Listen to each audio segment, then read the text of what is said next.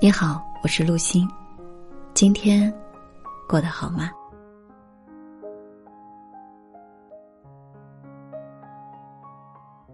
简爱》里曾有这样一句话：“爱是一场博弈，必须保持永远与对方不分伯仲、势均力敌，才能长此以往的相依相惜。因为过强的对手会让人感到疲惫，太弱的对手又会令人厌倦。只有两个同样优秀。”精神和思想层面都在同一水平的两个人，才能走得更远。在爱情的道路上，彼此遮风挡雨，相依相靠，携手同行。好的爱情是势均力敌，棋逢对手。好的爱情里，双方的付出总是对等的。一个陌生女人的来信。这部电影讲述了一个凄美的爱情故事。故事中的女主人翁在十二岁的时候就爱上了新搬来的邻居，一个知名作家。在此后的十八年里，女人一直暗恋着他。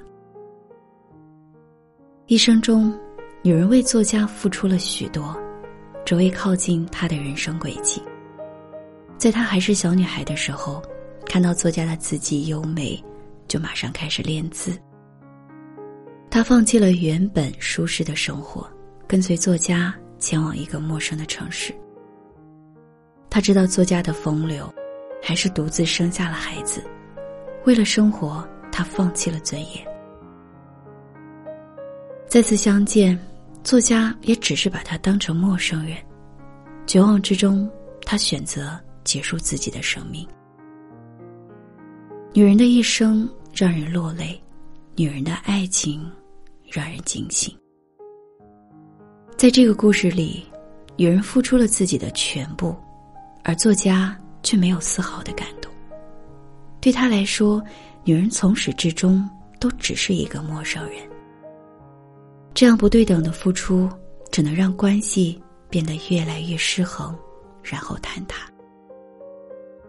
一份好的爱情里。两人的付出一定是对等且平等的。对等是指一种情感上的回应。我为了家庭工作的时候，也能看到你的担当和负责；我在规划未来的时候，你也能一起付出努力。我委屈难过的时候，能感受到你真切的爱和关怀。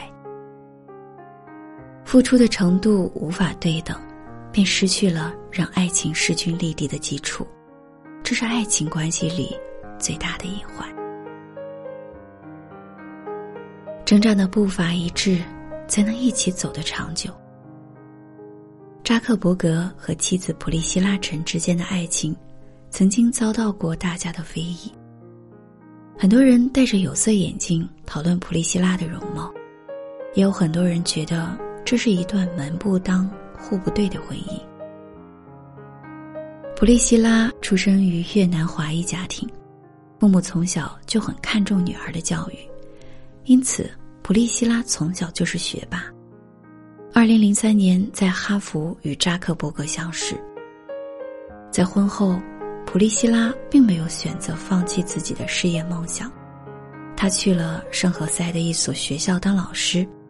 进入加利福尼亚大学医学院深造，成为儿科医生。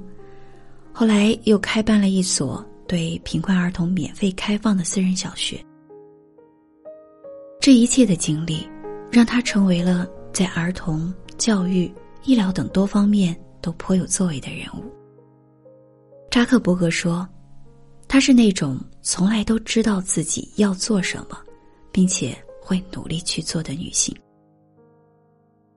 她是扎克伯格的太太，却从来不是他背后的女人。她是独立的个体，和扎克伯格一同成长。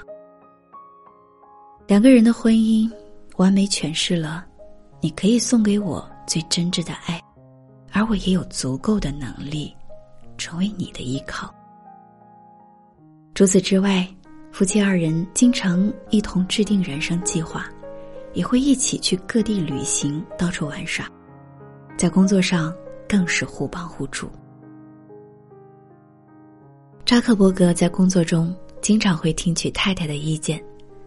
他说：“陈除了让我打心里敬佩女性、尊重女性，还改变了我的生活和思想状态。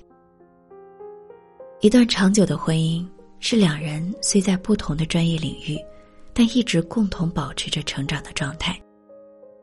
两个人拥有势均力敌的才华和能力，才能棋逢对手。”精神契合才是爱情最好的样子。势均力敌的爱情不仅仅是指门户上的登对，更重要的是精神上、观念上的契合。爱情过了热恋期，需要踏实向前走的时候，考验的是两个人能否真正合拍。合便可以齐头并进，不合就只能渐行渐远。三观相合，代表你们对生活和工作有相同的价值观，有类似的审美。双方对于什么才是最重要的，能产生共鸣。即使在细节上你们可能有很多的不同，但依旧能够彼此的包容和认可。在《傲慢与偏见》中，伊丽莎白与达西最终能够走到一起，除了误会的解除。更重要的是，两个人学识见地上的一致。一次舞会让伊丽莎白和达西相识，在一次次的交往中，达西感受到了伊丽莎白不同于其他女人的特质。伊丽莎白从小喜欢读书，在阅读中找到了属于自己的世界。她渴望真爱，不甘于在一段没有爱情的婚姻中终老。她也一直保持着独立和自尊。面对高傲的达西先生，并没有半点怯色。在经历伊丽莎白妹妹莉迪亚的私奔事件后，伊丽莎白感受到了达西隐藏在骄傲外表下的温柔。随着两个人放下了原有的误解和骄傲，他们终于感受到了对方真实的内心。对于一个聪明的女人来说，最好的爱情状态。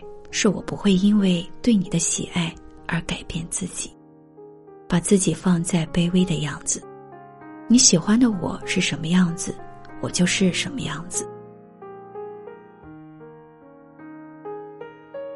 在一段势均力敌的感情中，才能让一个人成为更好的自己。正如舒婷的那首《致橡树》，我必须是你近旁的一株木棉。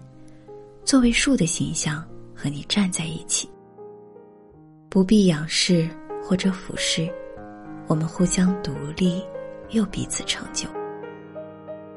势均力敌是一种平衡，在这种平衡之下，使得两个独立的灵魂在通往彼此的路上，成为了更好的自己。晚安。